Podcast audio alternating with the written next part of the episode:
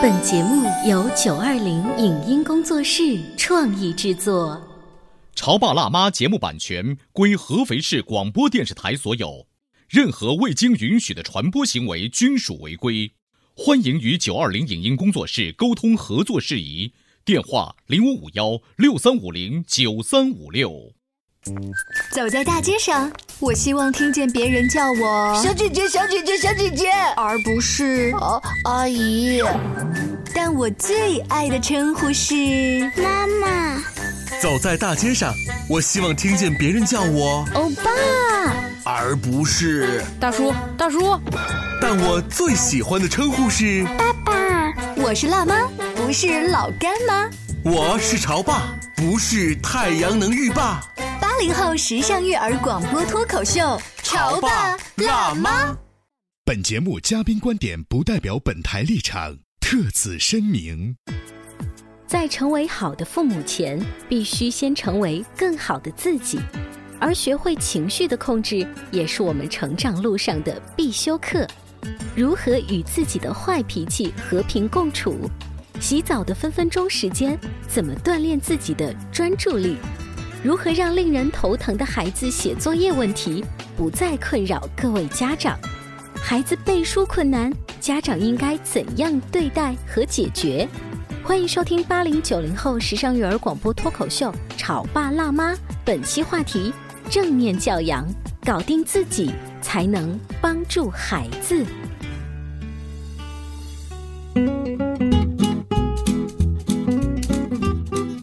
收听八零后时尚育儿广播脱口秀《潮爸辣妈》，各位好，我是灵儿。大家好，我是小欧。今天直播间为大家请来了合肥石头汤正面管教的卢丹丹老师，欢迎您！欢迎潮爸辣妈的各位听众朋友们，大家好。丹丹平时在朋友圈里面呢，会分享很多呃她自己上课的一些过程呀，还有她自己跟比如说老公相处的一些趣事、带孩子的过程。昨天我跟她发微信的时候，她说：“哎，我最近其实也很累，就是老公出差比较多。”他要经常负责接送两个孩子的正常上学以及兴趣班，还要回去做饭。但我就回他：“那你依然正念很多。”呃，我正好也要说这一点，就是我们潮爸辣妈节目开播到现在哈，我们一直以来呢都会请各种各样的嘉宾来跟我们去聊育儿的经历，也会提出很多育儿的一些看法。其实有一些呃朋友特别用诙谐的语言来总结一下，说。我们这个节目啊，嗯，就是年轻一代八零九零后的父母在一起聊出一个可以更好收拾熊孩子的一档节目，就是在他们看来，我们节目就是变着法儿的要去把熊孩子给收拾好。你要这么一说，我们细细想想，我们播出了这近千期的节目哈，好像真的是这么回事儿。但是呢。今天丹丹老师来可以告诉你，其实不然，因为有的时候啊，收拾孩子不如先收拾自己。比如今天丹丹带来的这本要继续跟我们分享的书，他自己翻译的叫做《正念教养》。呃，我发现你在朋友圈里啊，就是一边说自己很累，但是一边说我今天也要来做一顿好吃的，然后拍那个照片的时候，那一刻你是在用正念的这个方法吗？其实我没有那么深的痕迹哈。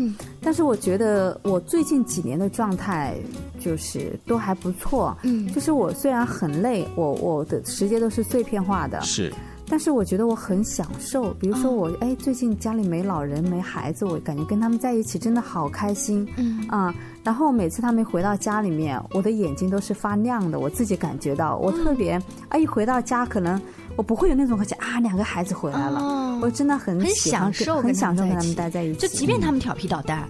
对，嗯啊，而且有的时候我还会想，老公在家可能他们调皮捣蛋的时候。可能我们两个还会因此而争执，是那这一刻我就可以自己很简单的去处理这个。哎，这不就典型的吗？他没有把自己的孩子收拾的很好，他自己收拾的很好，就自己的心情、自我的管理是就特别得当。所以今天像一个仙女要坐在直播间，你知道吗？今天丹丹老师带来他的最新的翻译的作品，叫做《正面教养》。我当时还真的以为哦，这可能是正面管教，要又有一个全新升级的概念。哎。翻开书之后发现这本书好像跟孩子没什么关系，其实说的更好的是自我的管理，嗯，自我的提升。那今天丹丹呢会在节目当中继续就这个章节的系统性跟我们一一来分析。丹丹，首先开始吧，你要从哪个章节告诉我们？啊，我就从中挑选对我自己比较啊感触比较深的部分吧。好，我首先想跟大家分享的一个是一个章节，它叫做“这终究会过去”。啊，我不知道你们听到这句话有什么感觉？我觉得那个有点像前段时间网络上流行的字，说“天空飘来五个字儿”，这都不是事儿，就有点这都会过去那种感觉。嗯，因为很多时候我们会处于一种可以说是内外交困的时候，比如说。工作上一个很大的任务，比如说孩子生病了，比如说老公出差了，是很多时候，如果我们对我们自己说，这终究会过去的，你是不是会心情会好很多？嗯，呃，反正我是感触是在那个当下，你完全没有更好的方式。让这句话变得更幸福，但是当这个事情结束之后，你回过头来再总结过去的那个岁月的时候，你会发现，其实这真的就是过去了。嗯，对。现在丹丹说的这个，只不过是把我的事后总结变成在那个时刻，嗯，当下给自己内心的一个交代。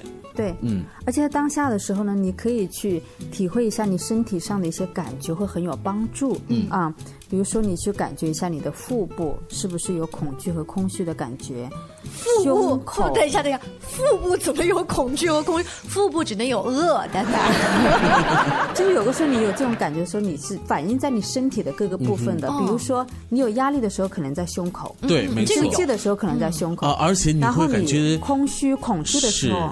可能在你的，我会感觉到我的心脏可能会跳的比较更快一些，呼吸可能会变得更局促一些。对，你的呼吸是不是加快了？嗯啊，你的胸口是不是有压力，或者你的腹部是不是有一种那样的感觉之类的？嗯，就是当你的身体和你的情绪，你的情绪伴随你的身体有不一样的感觉的时候，就给自己一些仁慈和同情。这里面也讲到了有几种冥想方式，一种叫做慈悲。嗯。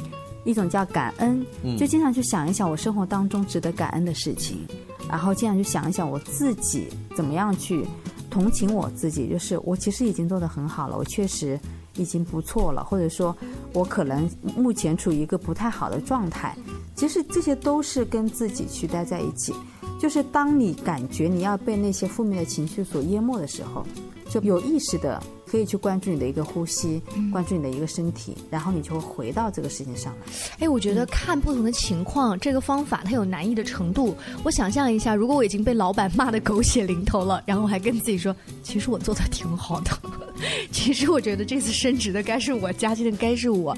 但是那个压力，就是那个因为他的权位比你高，然后他直接给你的这个压力，他很难。但是如果说是在一个家庭里面的话，大家哎，老公老婆还算是比较能够。平等沟通是是不是会好一些？关键的一点就是你能够去把这个外面的一个事情放到你自己身上来，你去注意一下，就是当下你去体会一下你的这些感觉、你的身体、你的情绪。比如说，老板没有把这个位置给我，我是不是特别的委屈？我是不是特别觉得特别的不公平？去感受一下你的情绪之后，然后你跟自己说，这一段时期终究会过去。我们把刚才那个情境啊。减去三十岁，嗯，变成我们的年纪是个位数的时候，嗯，你会发现一个奇妙的现象出现了。今天你考了个五十分你在回家的路上面自己跟自己说，这个分数其实看上去真的很不好哈，但是我现在需要做的事情是，我要更好的面对它。我已经努力了，嗯，这一切将会过去的。虽然不知道今天晚上会被揍几顿，就是孩子在面对像这样的事情的时候，他们也会尝试着用这种方式让自己淡定。成年了之后，嗯，其实你内心还是像那个孩子。哎，不不不，你刚刚讲那个孩子啊，反而更欠揍。如果是我家孩子拿着五十分卷子回来以后，一点都不紧张，还跟自己说我挺淡定的，我说你好歹自己紧张一下吧。那不就是个悖论吗？凭什么孩子就必须要对自己的这考试的分数如此的表现出抱歉，而作为一个成年人，对待一个相同或类似的事情的时候，却要反复的劝自己要淡定呢？这就是问题的所在。就不管是不是一个孩子，他所给你的回应，他是很淡定的，他一点都不为自己着急。那如果放在一个家庭当中，哎，老公说我现在修。丹丹跟我讲的这个正念，你好歹跟我吵一架吧，你好歹就这件事情跟我说一说吧，你在这儿自己淡定着了，这不是引起更大的矛盾吗？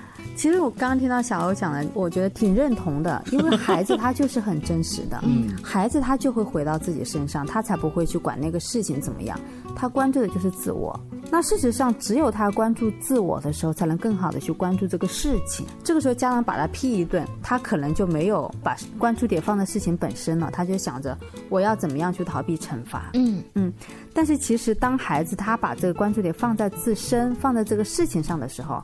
我们反而更好的能解决问题，但是成年人呢，他越来越不真实，嗯。啊，越来越不把关注点放在自我身上了。嗯，就像这本书里面也讲到一个叫做自动驾驶，嗯，就很多时候我们在生活，嗯，但是我们感觉不到我到底在做些什么，嗯，比如说我们开车去一个地方，嗯，我可能途中经历了某些地方我都不知道，因为我就突然就到了哪里了，是啊，我至多会关注有几个红绿灯，嗯，我红绿灯的时候该做的一些必要的动作而已，那些已经已经你一时能够操控了，你就算你不再专注在开车这个事情上，你也能够把这些事情做好了，就像。我们日常生活中，你早上刷牙、洗脸、洗碗、做家务，你这些都是。嗯，不需要你去特别去专注在这个上面，你也能做的事情。嗯，但是很多时候我们越是这样子，我们就没办法真的在生活。嗯，这有点像是徐志摩当时写的那些书和那些诗，是不是？就是说，你到了那个草地上面，你要去看那个草叶上面的那个露珠，你要享受观察那个过程，这样我们就可以避免你刚才书当中说的自动驾驶。对对。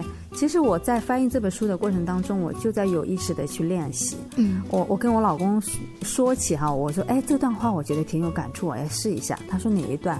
我说洗澡的那一段。嗯，这个就是淋浴哈。嗯，平常我们有个时候你可能打两遍沐浴露沐浴露，你都不知道，你可能一边在想某的事情。嗯，他这本书中就说，你那一刻你就放下所有的事情，你就任由这个水流进你的身上，你去感受这个事。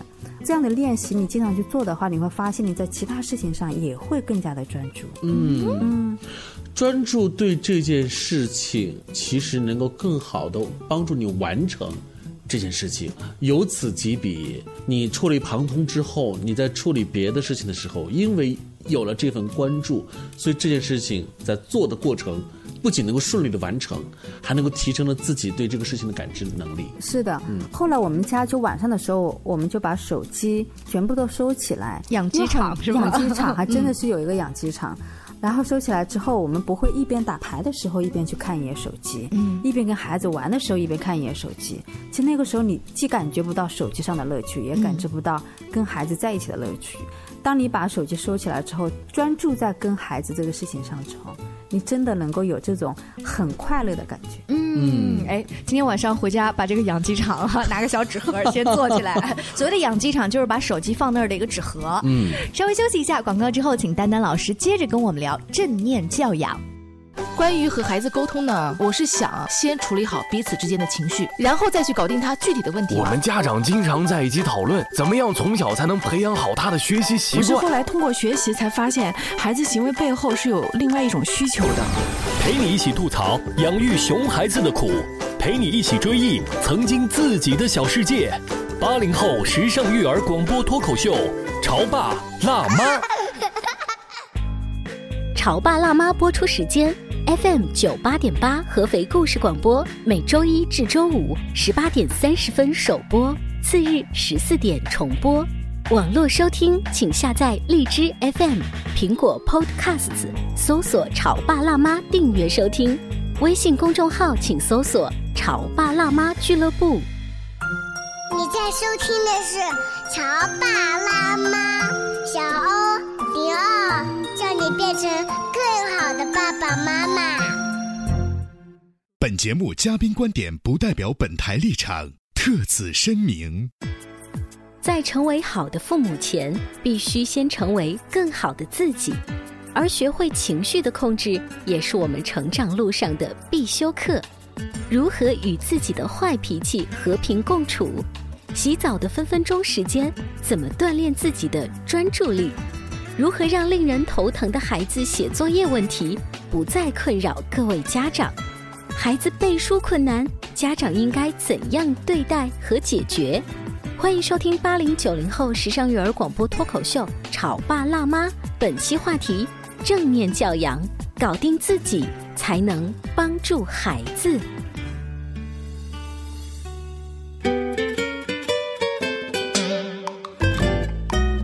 广告之后，欢迎您继续锁定《潮爸辣妈》。小欧跟灵儿今天为大家请来了合肥石头汤正面管教的卢丹丹老师，他带着自己最新翻译的一本书，叫《正念教养》，走进了我们的直播间，要跟大家来说一说每天给自己五分钟如何调整做家长的这一些情绪管理。哎，这本书的名字叫做《正念教养》。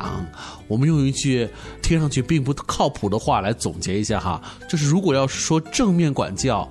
是更好的收拾孩子，正念教养其实是为了收拾自己的心情。哦，那丹丹，我问一个特别常见的这个场景啊，就是给小孩儿呃陪他写作业、辅导功课啊，这不是让自己心脏承受更大压力的事情做搭桥手术嘛，对吧？那些网络上的段子，它既然呈现出来了，肯定就是来源于生活的呀。你说那个时候他都气成那样了，他还记着你讲的正念教养要来冥想，所以这个词就是你首先可以想一想，你可以问一。下自己，你对家庭作业这个词的一个听到这个字，你的下意识的反应是什么？恐怖，嗯，拖拉，嗯，还有我的感触就是这本身就是应该是自己的事儿，嗯，谁写作业就是谁的事儿。但还有很多麻烦，老师会就是间接的让你去签字儿，让你去监督啊，就是个大麻烦。就是可能你的情绪爆发的那一个点是在你孩子写完了，妈妈帮我签个字儿吧。你一看，我的妈呀，那个字写的龙飞凤舞，一加一等于六，可能你就就那个瞬间就被点燃了，就这破字还绕签字。这这不算是最点燃的，是当你发现了一加一写等于六，然后你告诉他的时候，他不觉得自己错，他还说妈妈是你找事儿。就所以怎么办呢，丹丹老师？所以就我刚刚问你们这个问题，就是说你先去意识一下你自己对这个家庭作业这个事情，比如说你在孩子在五点钟要写作业，你四点钟开始就已经开始焦虑了。所以你，当你抱着这样的一个情绪去的时候，你是没办法去很好的去陪他写作业。嗯啊，这个正念呢，就是说你先去关注当下，先跟自己待在一起，你去想一想，我对家庭作业这个事情，我到底现在是保持一个什么样的态度？嗯嗯，有这样的一个意识之后，啊，把意识带回到自己身上来。啊，我这个时候很焦虑，我很大的压力。嗯，比如说像我。像我自己就是我们老二一年级的时候，一到他回来写作业那段时间，我一定要先去深呼吸两下，然后再去面对他。你看，连这么博学多才的丹丹老师也要深 深呼吸。就是你要先去调整好啊，你你是想把，然后我也会问自己一个问题：我到底是想去搞定他，嗯，还是想去帮助他？很多时候，我们父母之所以走到那个心脏搭桥那个阶段，就是我就是要搞定他，是啊，我一定要他听我的，我一定要按照我的要求来。那事实上，如果我们抱着一个心态，我是想帮助他，嗯，比如说有的孩子他本来就确实需要我们帮助，抱着这样的一个心态之后，我可能就会更多的去，更容易去发现。孩子也不容易，嗯，也更容易去发现他做的好的地方。嗯，你说的帮助就是这个课业本身。那在你的宝宝还在当年在一年级的时候，还能帮助得了哈，还能帮他去做那些分析辅导。你说如果现在是一个青春期的孩子，现在还是功课都特别难，是我帮助不了了。我我怎么我除了能给他端茶递水，煎个荷包蛋在旁边，嗯，咱们能帮助他什么？你心理上的帮助对孩子来说特别重要，更加重要。你每十五分钟以借口给我送梨子、苹果，说来帮助我，你以为我就不知道你的心思吗，妈妈？所以，这不是真正的帮助，这也是没有把自己调整好再去走进那个书房。对我曾经在我的课堂上呢，有一个小学语文的特级教师来上我的课，然后当时我们做了一个关于孩子写作业、交作业的这样的一个案例。嗯，这个案例是这样子，就是孩子背课文怎么也背不出来，家长的之前的做法就是。有几种，第一个就是你看看别人早就背下来了，你就是因为你不专心训斥他。另外就是，好，那你就你先有一种方法就是，那你就先休息一下，你休息好了再背啊。看起来还不错呀，看起来还不错，但是其实他心里面还在想，你还没休息好呀啊！我都已经给你吃了这么多东西了 啊。还有就是不断的在催促他啊，甚至说你用了很多。正面管教的方法，但其实你的心其实并不是支持孩子的。嗯，你再用一些方法在控制他。嗯啊，可能孩子也很容易发现。父母，这这只是一种伎俩。嗯，他非常的敏感的。是。然后那个老师呢，他就亲身的示范了一下。嗯。他把那本书拿过来，哦，这么多的内容，一定是很难背下来的。如果要我来背，我也背不下来。哦。嗯，你今天你花了三个小时在背书，真的太不容易了。如果是我，我都崩溃掉了。嗯。嗯，你确实挺累的。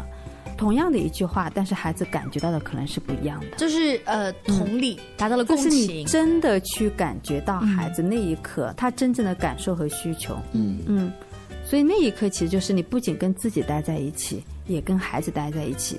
你跟他说：“妈妈看到你背了这么久，我刚刚那么生气，因为我确实太着急了。嗯，我好担心你后面还有那么多的作业没写完。”我担心你要搞得好晚去，嗯，那那现在我们一起来想个办法，要不你背一句，我背一句，你背一句，我背一句，这样试一试，嗯，哎，在当场那个扮演孩子，马上觉得心里下心里的压力放下来了，就是其实即便你说你背一句，我背一句的这个方法不管用，嗯，但是我心里也舒服很多，嗯，让我想到了孩子发烧，比如说就是拿我自己而言哈，小时候。发烧是常态，发烧是什么感觉呢？浑身不舒服，嗯，可能稍微碰一碰你的皮肤都会觉得疼，嗯，这个时候妈妈在我旁边，其实能做的除了安慰之外呢，也就是一种陪伴，或者是呢用手慢慢的抚摸着我，虽然这并不是降温的良药，但是因为有这种在我看来的一种同理共情。反而让我们有一种共同面对难题的这种心态，所以这个感触会变得更好一些。对对，就让我想到了背书这个一样的。对于孩子来说，那个书还是要背的，困难还是要自己承担的。但是他那一刻，他感觉他并不是一个人在战斗。嗯嗯，但其实这个对家长来说也挺难的，是因为家长看着孩子很痛苦，对他自己来说也很痛苦。是啊，看着孩子在那里痛苦的挣扎。对家长来说，总得做点什么。你知道吗？刚刚丹丹你说的那个场景，是一定上了正面管教，然后又懂正念教养的妈妈才能讲的一个完美答案。那大部分的家庭，也许是爸爸出场的时候，可能是马上就这个书总共分三段，我现在告诉你，你现在把第一段这样拆分成这样子的中心思想，就 是就是那个，就是立马告诉你我该怎么做。嗯，他其实也没有前面那个同理他的心情，体会他的那个心情。嗯。所以就是当我们情绪很糟糕的时候，你你离开比你在场要更好。嗯嗯，所以宁可如果说你实在是找不到方法，你可以跟自己或者跟孩子说，你也冷静一下，我也去平静一下，然后我们再一起来解决问题。嗯，所以就是说总结一下，就是你先要意识到你自己是一个什么样的情绪，你先意识到。就是这个慢慢觉察的过程，丹丹老师从你们那么多学员跟你后面学习的过程当中，有没有发现他们自己逐渐成长的一些一些标志？因为我身边有一些妈妈，他们是这么说，他们提醒自己的宝宝说：“妈妈最近在学哈什么什么什么什么。”然后呢，我的头脑当中啊有个小开关，如果当妈妈要发火的时候，宝宝你就帮我按一下那个小开关，就是他会有一个跟孩子共同去交流、进步，甚至是显象化，让孩子能够提醒他的这么一个事情，然后慢慢的可能就会有进步。对，所有的方法或者关于正念这方面，其实都是需要去练习的。你不可能一下子，啊，我我看完这本书，我我就懂正念了，我就知道怎么样去做了。嗯嗯，很多时候你就需要慢慢的去练习。就像跟孩子写作的过程当中，我可能没没法一下子对孩子不发脾气，但是你可以去看到自己可能，哎，今天我有意识的去深呼吸了。那第二天你可能又发现，哎，我今天我发火的时间减短了，或者说。我这个反应的这个空间变长了，变大了啊！其实这些都是进步，其实也是正念里面的内容，就是我要看到我已经做到足够好的地方。呃，丹丹她经常在节目当中推荐的这一些算是育儿的工具书，好了，跟我发现我们平时看的小说、文学类的作品有一个最大的不一样是，他教了你概念方法之后，他需要你跟你的家庭成员要不断的练习。嗯，但你知道我们看那个小说习惯了之后，我就是这么翻。我翻过去之后呢，就是左脑子进了，然后右脑子出了。我没有像你说，我每天再花五分钟去。那你我们看小说的时候，我再花五分钟闭着眼睛回味一下刚才那个片段写的真好，不一样啊，它是完全不一样的两个书籍。因为像小说，你看武侠小说，你生活当中没有这个大侠给你过招，你俩还在练一遍华山论剑。但是丹丹老师说的这些，其实真的就能够化身为一个又一个你日常生活当中的小情境。但是这些小情境是从书当中看到之后，真的要每天花五分钟哈，就是咱们练。